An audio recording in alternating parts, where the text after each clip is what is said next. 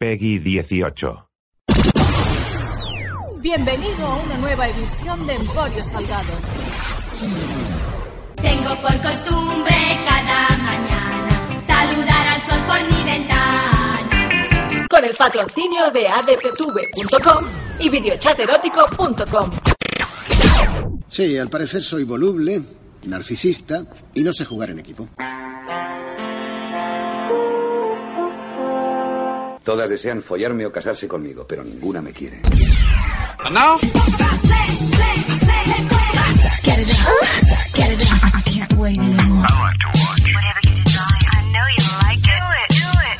We do it all night long. ¿Qué tal? Bienvenidos a una nueva edición de Memorias de una mala persona, esa subsección, ese subprograma dentro de Emporio Salgado, donde servidor el Salgado, el Salgueras, el Salgot, te cuenta esas anecdotillas, esas vivencias en primera persona con las cuales pretendo demostrarte empíricamente que no, no, no, ni tú, ni tus hijos, ni tus nietos deberíais dedicaros o querer dedicaros al mundo del periodismo. Caca, caca, nine, nine, nine. Es un gran bidet lleno de grandes pirañas y en ese bidet no debes poner tus testiculillos. No pongas tus testículos en el bidet de la comunicación, de la tele, de la radio, del periodismo, porque las pirañicas, las pirañicas te van a morder los huevos, te van a hacer ña, ña, ña, ña, ña, y vas a salir escaldadete. Hace poco me comentaron o me recordaron por recordaba las cifras vagamente, pero el otro día hablando con unos amigos salió la, la conversación a, a flote. La estadística anual en España, para que veas, ¿eh? está de 1, 1, 2, sí, entre 1 y 2 contra 6.000. No es broma. Por cada dos estudiantes, estudiantes, personas que dedican, o sea, graduados en comunicación audiovisual, en periodismo, eh, de cada, no, perdón, a ver, a ver si, a ver si lo digo correctamente. Cada año hay dos personas que logran dedicarse profesionalmente al mundo del periodismo, entre una y dos, contra 6.000 que no lo logran. O sea, cada año hay 6.000 hombres y mujeres que intentan penetrar profesionalmente en el mundo del periodismo, de la radio, de la tele, eh, del cine. Me refiero a cine a niveles de producción, no, interpretación, ¿eh? ya, ya me entendéis y fracasan, chocan contra el muro, chocan contra la pared y se vuelven con el rabo entre las piernas y un montón de, de lágrimas, eh, disgustos y decepciones. Dos, entre uno y dos contra seis mil cada año. Cada año. Es una cifra realmente brutal. Y para eso está el, el Salgueras, para decirte, para que pongas tu cabeza en mi hombro y decirte, guapo, guapo, guapo, todo va a salir bien, todo va a salir bien, todo va a salir bien, pero mm, antes cajero del Mercadona, con todos mis respetos, que intento de periodista. Eh, que con un poco de suerte, eh, eh, eh, eh, con un poco de suerte eres uno de esos uno o dos que lo logra. Pero vamos a ser sinceros. Amigo, amigo, amigo, la estadística juega en tu contra. Pero bueno. Del gacerío me fío. Eh, del caserío me fío, qué, gran lema. Bueno, eh, vamos al, al lío. Si te digo que hoy vamos a hablar de Ricky Martin, Ricky Martin, ac- acabado en G, Ricky, Ricky Martin, ¿te lo crees? Ya te voy yo diciendo que sí, que te lo creas. Sí, a ver, si yo te digo que hoy vamos a hablar de Ricky Martin, ¿te lo crees? ¿Sí o no? Sí. Si yo te digo que hoy vamos a hablar del día que Ricky Martin intentó ligar conmigo, ¿te lo crees o no te lo crees? Si yo te digo que aún guardo en casa de mi padre la tarjeta o el papelico donde Ricky Martin me apuntó su número de habitación del Hotel Arts, ¿te lo crees o no te lo crees? Y si yo te digo que en, el mismo cajón donde guardo la tarjeta con el número de la habitación del Hotel Arts, Arts, Arts, guardo un papelico con la dirección, o la que era, la dirección de Ricky Martin en Los Ángeles, no de San Rafael, en Los Ángeles, de Estados Unidos, ¿te lo crees o no te lo crees? Posiblemente no te lo creas. La respuesta es todo lo contrario. Es verdad. It's true, it's true, it's true, it's damn true. O sea, es verdad, es verdad, es verdad, es jodidamente verdad. Y esa es la anécdota que vamos a explicar hoy, que te voy a explicar hoy en Memorias de una mala persona, el día que Ricky Martin me quiso petar el ojete. O no, o besarme, o, be- o besarme mm, amorosamente. A lo mejor yo podría ser ahora el marido, el, el padre de los hijos, o, o la madre de los hijos de, de- de Ricky Martin. Así es María, tan caliente y fría, que si te la bebes de seguro te va a matar. Un, dos, tres. Ese podría ser yo. Ese podría ser yo. Yo podría ser María. ¿Cómo era la otra? La de Shibang, Shibang. Eso es lo que me quería hacer Ricky Martin a mí en el culo. Shibang, Shibang. Ta, ta, ta. Toma, guapo, guapo, guapo. Os voy a, os voy a poner en antecedentes. Eh, aquí, servidor, el Salgado, durante una época, ahora ya no porque no se hace, sino es algo que recomendaría a pues a quien nos esté escuchando ah, y tenga un podcast, un programa de radio, un programa de tele, porque realmente era una muy buena fuente, creo que esto ya se comentó alguna vez en Emporio Salgado, pero da igual, lo, lo vuelvo, a, lo vuelvo a decir, lo vuelvo a comentar. En los años 90, a finales de los 90, a principios de los 2000, ¡sa! el corte inglés, al menos el corte inglés de Barcelona, organizaba semanalmente los jueves por la tarde, eran los jueves por la tarde, una firma de discos en unos jardincillos que hay en el corte inglés de Diagonal, en el lateral, lo que sería ya la, creo que es la Rambla de Carlos III, se llama, se llama así, Ah, pues tiene como un jardincillo, tiene un parterre, y ahí organizaba cada eh, jueves una firma de discos de un famoso. Vino Enrique Iglesias dos veces, vinieron Manowar, Manowar. Eh, vino. ¿Quién vino? ¿Quién más vino? Vino Manowar, vino Alejandro Sanz. eh, y vino Ricky Martin un día. Podríamos estar aquí diciendo nombres de artistas y artistas y artistas porque, porque cada jueves. Venía uno diferente, pero vamos a directamente, para disimular que no me acuerdo de la mayoría, eh, pues yo estuve dos años, cerca de dos años, grabando cada jueves en el corte inglés de Diagonal. Yo cada jueves faltaba clase, es cuando estaba estudiando en, en Aula Radio Barcelona, y cada jueves me saltaba la clase de la tarde para irme al corte inglés a grabar y yo iba con mi grabadorcilla, por cierto, robada de Aula Radio Barcelona, iba con mi petate, con mi grabadora, eh, me camelé a los de música del corte inglés, bueno, me los camelé, me hice amiguico del señor y de la señora que llevaban la planta de discos del corte inglés, que ya muy amablemente me facilitaban, y esto no es broma, el acceso al, al cantante de turno. Ah, me están empezando a venir nombres, también vino Chayanne, vino David Santiesteban, eh, vinieron muchos, bastantes, eh, todos. Marta Sánchez también. Es que estoy recordando, o sea, estoy tirando de memoria, igual esto lo tendría que haber hecho antes, pero estoy echando. Vino Aaron Carter, el hermano de Nick Carter, de, de los Backstreet Boys. eh, vino, vino mucha gente, vino mucha gente. Estoy ahí eh, haciendo un Remember When y todos pasaron por, por mi micrófono. Algunos simplemente mandaban un saludo, Hola, este es un saludo para Alex. Eh, tengo, yo tengo un, tengo que buscarlo. Guardo los, todo esto está en casa de mi padre, en, en algún altillo, porque guardo los saludos de, bueno, guardo las entrevistas, pero lo que a mí me interesaba en aquella época, no me digas por qué, era el saludo. De, hola, soy, pues, eh, Aaron Carter. Bueno, hola, soy Aaron Carter. Hola, somos Manowar. Y el tesoro, el mayor tesoro que tengo es eh, Queen. Bueno, Queen. Brian May de Queen.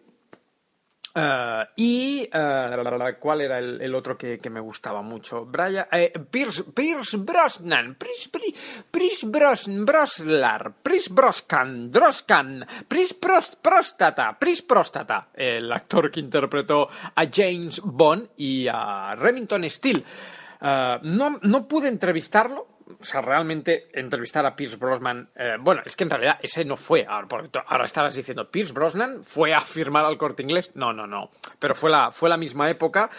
Eh, fui a un preestreno de una película de Pierce Brosnan. Pierce, Pierce Bros... Pues no lo voy a decir bien, ¿eh? Bueno, fui a un preestreno de una peli de Pierce, llamémoslo Pierce, que es amigo, y el tío llevaba una taja, por eso no concedió entrevistas, porque llevaba una caraja tan monumental eh, que lo único que logré fue el saludo, que en el saludo él dice, creo que voy un poco bebido, bueno, lo dice en inglés, y, pero saluda y luego nos hicimos una foto. ¿Qué oc- ocurre? Que en aquella época, la, la parte de la anécdota está en que en aquella época Servidor estaba en Radio Ciudad de Badalona, que es una emisora chiquitica, sería la, municipal de Badalona, la tercera ciudad más grande de Cataluña, pero todo y con eso una, no, no es una gran urbe, no es Madrid o Barcelona. Y no existía, estamos hablando del año 99, no existía Facebook, no existía Twitter, no existía Internet. Bueno, Internet estaba en Bragas, no todo el mundo tenía acceso a él, y yo pasé ese saludo en mi programa. Mi programa se emitía los sábados por la tarde en Radio Ciudad de, Badalona, eh, RCB, Radio Ciudad de Badalona, y yo puse, tenemos aquí el corte de, de Pierce Brosnan diciendo hola, y se, ole, eh, se, se oye, se ole, ole, ole, ole, Pierce Brosnan, se oye, "Uh, uh, this is Pierce Brosnan, uh, I think I'm drunk, algo así.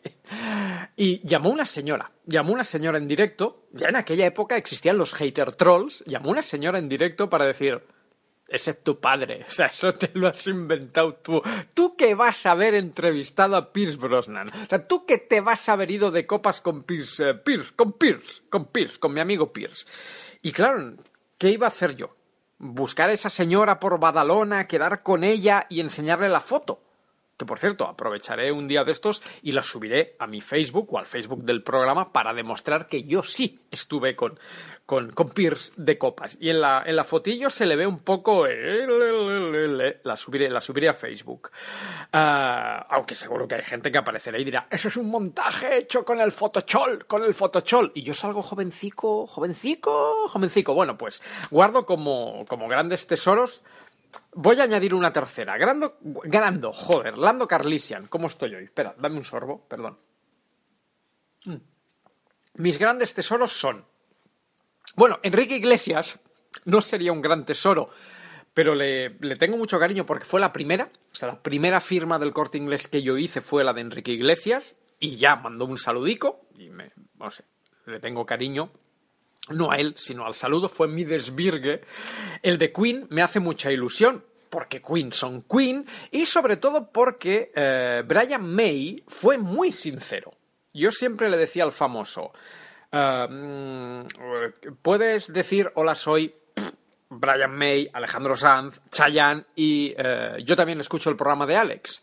Y normalmente lo decían, hola, soy Ricky Martin y yo también escucho el programa de Alex. Se acabó, ¿vale? Y Brian May le digo, can, can you say hello? I am Brian May and I'm listen, I, I, I, I listen, I listen, I'm listening the, the Alex Show. Y el tío se me queda mirando y me dice, no.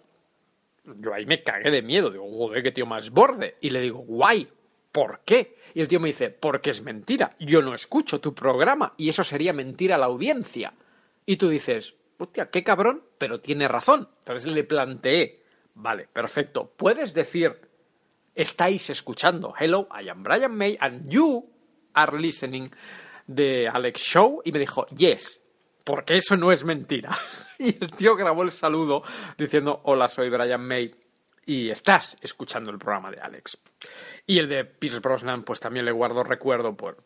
Coño, era James Bond y además está grabado en la época de James Bond. Está grabado en, en el año de... No, GoldenEye no, la de... mm, Un buen día para morir, creo que se llamó. Mm, Another, Another Day to Die. Sí, otro día para morir. Pues eso. Eh, era, era la época buena de Pierce. O sea, no, no es aquello de ya pasadico de, de moda. No, no, era cuando Pierce Brosnan era James Bond. Y a mí me mandó un saludo. Bueno, otro buen recuerdo de aquella época, eh, también me dediqué mucho a ir a eh, las celebraciones, las pocas celebraciones que hubo en aquella época del Barça de fútbol. Era el Barça de Bangal. No, yo pillé el de Robson, pri- primero pillé a Robson, pobre Bobby Robson, y luego está muertico. Y luego Bangal. Y recuerdo que me hice colega de Bangal y tengo un, tengo un corte donde Bangal me saluda y Bangal me dice, me gusta tu programa porque tú eres amigo de Bangal. Nos también iba un poco mamado de, de las celebraciones con Cava. Acababan de ganar la, la liga, así que el señor estaba, estaba contento. Pero Bangal, al menos a mí, siempre me trató, lo entrevisté dos o tres veces y siempre fue un tío bastante majo. Y, en una de esas celebraciones le salvé, esto sale en mi primer libro, pero no tengo ningún problema, lo vuelvo a contar, le salvé la vida a Núñez. Y no es ninguna exageración, es literal. Yo estaba entrevistando a Núñez dentro del Palacio de la Generalitat de Cataluña. Estaba Núñez, estaba Pujol, estaba Bangal, estaba Iván de la Peña, estaba la creme de la creme de aquella época. Y yo iba hablando con Núñez, lo iba entrevistando justo en el momento de ir a bajar unas escaleras y Núñez tropezó. No sé si era moqueta o era, o era alfombra y Núñez no se mató escaleras para abajo porque logró agarrarse de mi brazo. Pero si no, os juro que Núñez, el presidente José Luis Núñez, es gravísimo. Se mata. Sea, se come, pero se va. Las escaleras eran largas. Estamos hablando del Palacio de la Generalitat. O sea, escaleras presidenciales. Presidenciales. Joder, como tengo la lengua yo hoy. Eh, bueno, como la tengo siempre. Núñez salvó la vida porque aquí el Salgado mmm, llevaba el bracico. Es más, acabamos la entrevista coci cociditos y borrachos perdidos. Cogidicos del brazo. Yo fui portada, yo fui portada, ¿de qué era? ¿Era el mundo deportivo o el sport? Yo fui portada. Ese día se hizo una foto de Núñez y Bangal brindando y de, de fondo estoy yo. Tengo que colgar, todo este material yo lo tengo. Es que lo jodido es que todo este material yo lo tengo. Está en algún lado de casa. Yo podría montar una exposición muy guapa muy, muy, muy, muy guapa. En mi primer libro, ya en No vivirás para contarlo, ya sale bastante de este material, pero, pero se podría, ahora que me estoy iluminando en directo, pero ahí hay material que podría volver a ver uh, la luz. Estaría, estaría bien. Bueno, vamos a la anécdota que si no se va a acabar el programa y no he contado lo de Ricky Martin. Ricky Martin fue una de las personas que visitó el corte inglés un jueves por la tarde. Estamos hablando de la gran época de Ricky Martin, cuando hizo pues el María, el Shibang Shibang, la Copa de la Vida, que fue creo que la de un fue de unas olimpiadas o de un mundial, de un mundial, la Copa de la Vida. Bueno, cuando Ricky Martin, cuando no se sabía que Ricky Martin era gay, eh, o se podía sospechar, pero no era público, y bueno, cuando estaba en su mayor momento de, de fama. ¿Qué ocurre? Os voy a contar un, un, secreto. Bueno, el primero es que, bueno, secreto. Estas firmas eran públicas porque se anunciaban en los 40 principales y en M80 de esta tarde a las 7 de la tarde. Obviamente, no va a ser de las 7 de la mañana. Estará Ricky Martin firmando discos en el corte inglés de Diagonal. Y se presentaban un montón de fans. Pero prensa no iba. Y obviamente a estos famosos y a sus managers les gusta la promoción y les encanta que sus artistas salgan en los medios de comunicación. Y si no iba prensa y tú eras el único miembro, uno o dos, iban muy pocos periodistas a estas firmas. Y la mayoría de, de la prensa que iba eran fotógrafos. Creo que de los pocos locutores que cubría esas firmas del corte inglés era yo. Pero porque tuve la, la, la iluminación divina de ves al corte inglés. Lo probé el día de Enrique Iglesias, me funcionó y ya no dejé nunca de ir. Cojonudo, yo no tengo la culpa que a nadie más se le ocurriera que se podían grabar entrevistas en una firma de discos del corte inglés. ¿Eh? No, es, no es mi culpa. Y, y bueno, pues siempre dejaban unos minutos o al principio o al final para que el artista atendiera a los medios de, comunicación. El día normalmente era al final, cuando ya no quedaba nadie o cuando ya casi estaba todo a punto de, de acabar. Las firmas eran siempre de 7 a 9, bueno, coincidía con el horario de cierre de, del corte inglés. Y ahí estaba Ricky Martin y su manager llámalo manager, llámalo asistente personal, llámalo novio, llámalo... Mónica Naranjo, perdón, me acaba de venir también el otro nombre de artista a la que entrevisté durante esas firmas del corte inglés. Mónica Naranjo. muy maja, muy simpática, en la época de, de Sátame. O sea, también, todos estos venían en la época de, de mayor apogeo y holgorio. O sea, bien, bien, bien, bien, bien. Fue una época muy fructífera para, para mi programa. Vuelvo al lío. Eh, Ricky Martin venía con un asistente, todos venían con un asistente, con un jefe de prensa, que es a quien debías camelarte para, eh, para que te concedieran esos dos, tres minutos de, de entrevista. Y yo me camelé primero a los del corte inglés, ya lo he dicho, y luego al, al asistente de Ricky Martin, que ya era un poco... Hola, hola, era un poco Ricky Martin. Y oye, mira, les debí caer en gracia o simplemente les gusté de mira este muchachito, mira el muchachito, mira qué cuerpo más fibradito, qué culito más crujiente, oh, qué guapo el locutor, eh, locutor, la, la, locutor catalán, tú eres el Salgado, oh, me estás poniendo shibang shibang. Total, ¿qué ocurre? Ocurre que eh, cuando uno hace una entrevista, sea en una firma del corte inglés, sea en un estudio de radio, sea en un plató de tele, siempre hay rollo charla de ascensor, siempre hay unos minutos antes y unos minutos después de la charla, la charla, charla completamente estúpida, porque no vas a ser tan mal educado de terminar la entrevista y decir, venga, vale, hasta luego, me piro. No, te quedas ahí un poquito y hablas. Y en aquella época, cuando las entrevistas se grababan con casete, casete, eh, ahora no porque todo es digital, pero cuando, cuando la cosa iba con casete, siempre se decía la misma frase. Y la decía yo y se la he oído decir a mucha gente, que es, si me das una dirección, te hago llegar una copia de la entrevista. Que esto era mentira. Nunca, ni, ni te, te, importaba una mierda la, la, dirección que te dieran y nunca, man, ni tú mandabas la entrevista, ni mucho menos ellos esperaban recibir la cinta. ¿Tú sabes cuántas entrevistas concedía a la semana Ricky Martin en la época de María? Cientos de miles. Así que Ricky Martin no, no quiere esos cientos de miles de casetes en, o CDs en su casa, porque no hay donde, donde almacenarlos. Es, se dice, es una frase, pues eso, para mientras recoges cables, mientras recoges micros, tú vas diciendo, oye, si me das una dirección, te, te envío la cinta. Ah, bien, bien, bien, vale, perfecto, toma, esta es la dirección. Oye, pues ha sido un placer, ¿eh? Ya os mando la cinta. Venga, venga, un abrazo, gracias. Y se acabó. Es un poco la conversación de salida, el, out, el out. Y ya está. Entonces yo hice, pues lo hice con Chayanne, lo hice con Mónica Naranjo, lo hice con Enrique Iglesias, lo hice con todo el mundo, lo hice con Martina Klein. Las dos únicas personas que me han dado su dirección han sido Martina Klein, la modelo, que me dio la dirección de casa de sus padres, no la suya, y lo que os voy a contar a continuación de Ricky Martin. Yo estaba con Ricky Martin y su representante barra asistente y pronuncié la frase mágica, que es, si me das una dirección, uh, te mando la cinta. Y de repente Ricky Martin saca un papel, una tarjeta, y apunta tres números. Tres números. Tres números no es una dirección. No sé si puso 785, 444, 719, no recuerdo el número, insisto, la tarjeta, está, la tarjeta está en casa de mi padre, me la da.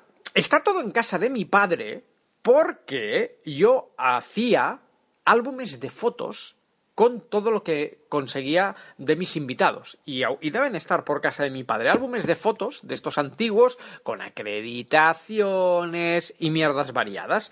Y Ricky Martin apunta tres números, me los da y me dice, voy a estar hasta el miércoles, bueno, no sé si me dijo el miércoles, el viernes, no sé qué día me dijo, voy a estar hasta el miércoles en Barcelona, ¿por qué no te pasas y me traes la copia en persona?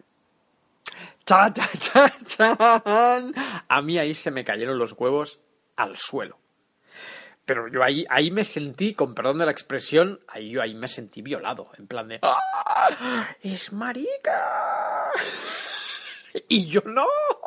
Ay, por se me acaba de insinuar Ricky. Era la primera vez que un famoso se... luego se me insinuaron más famosos, pero aquel era el primer señor que me decía, "Vente a mi hotel y me traes una copia de la cinta guapo." lo digo con todo el cariño y con todo el respeto. O sea, ni quiero faltarle al respeto a Ricky Martin, ni le quiero faltar el respeto al colectivo gay, no quiero faltar el respeto a nadie. Pero yo en aquella época tenía 18, 19 años y me quedé a cuadros en plan de ¡Ah! ¿Qué me estás contando, Ricky Martin? Y supongo que ellos notaron mi cara de pánico en plan de ¡Ah! ¡Apoya en my culo! y sacan otro papel.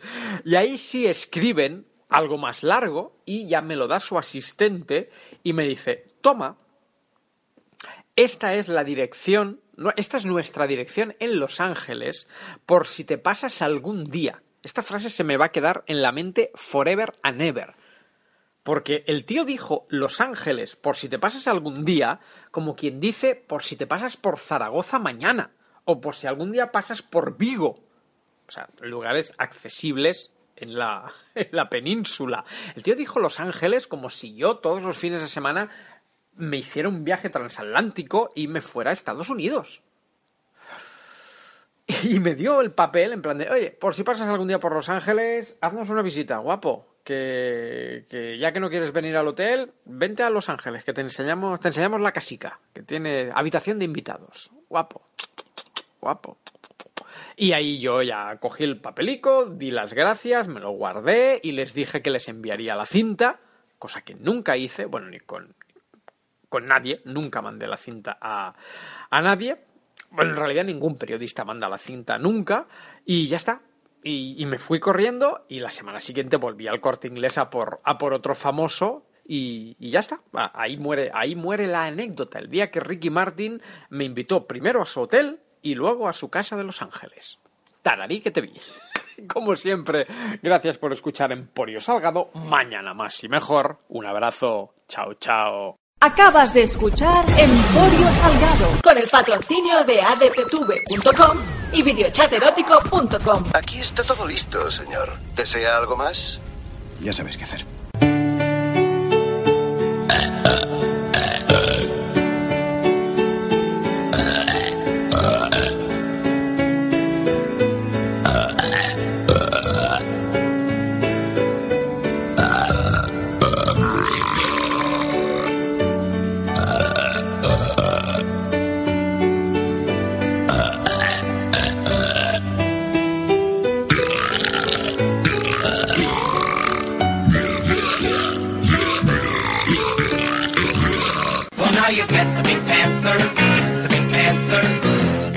A panther ever so pink?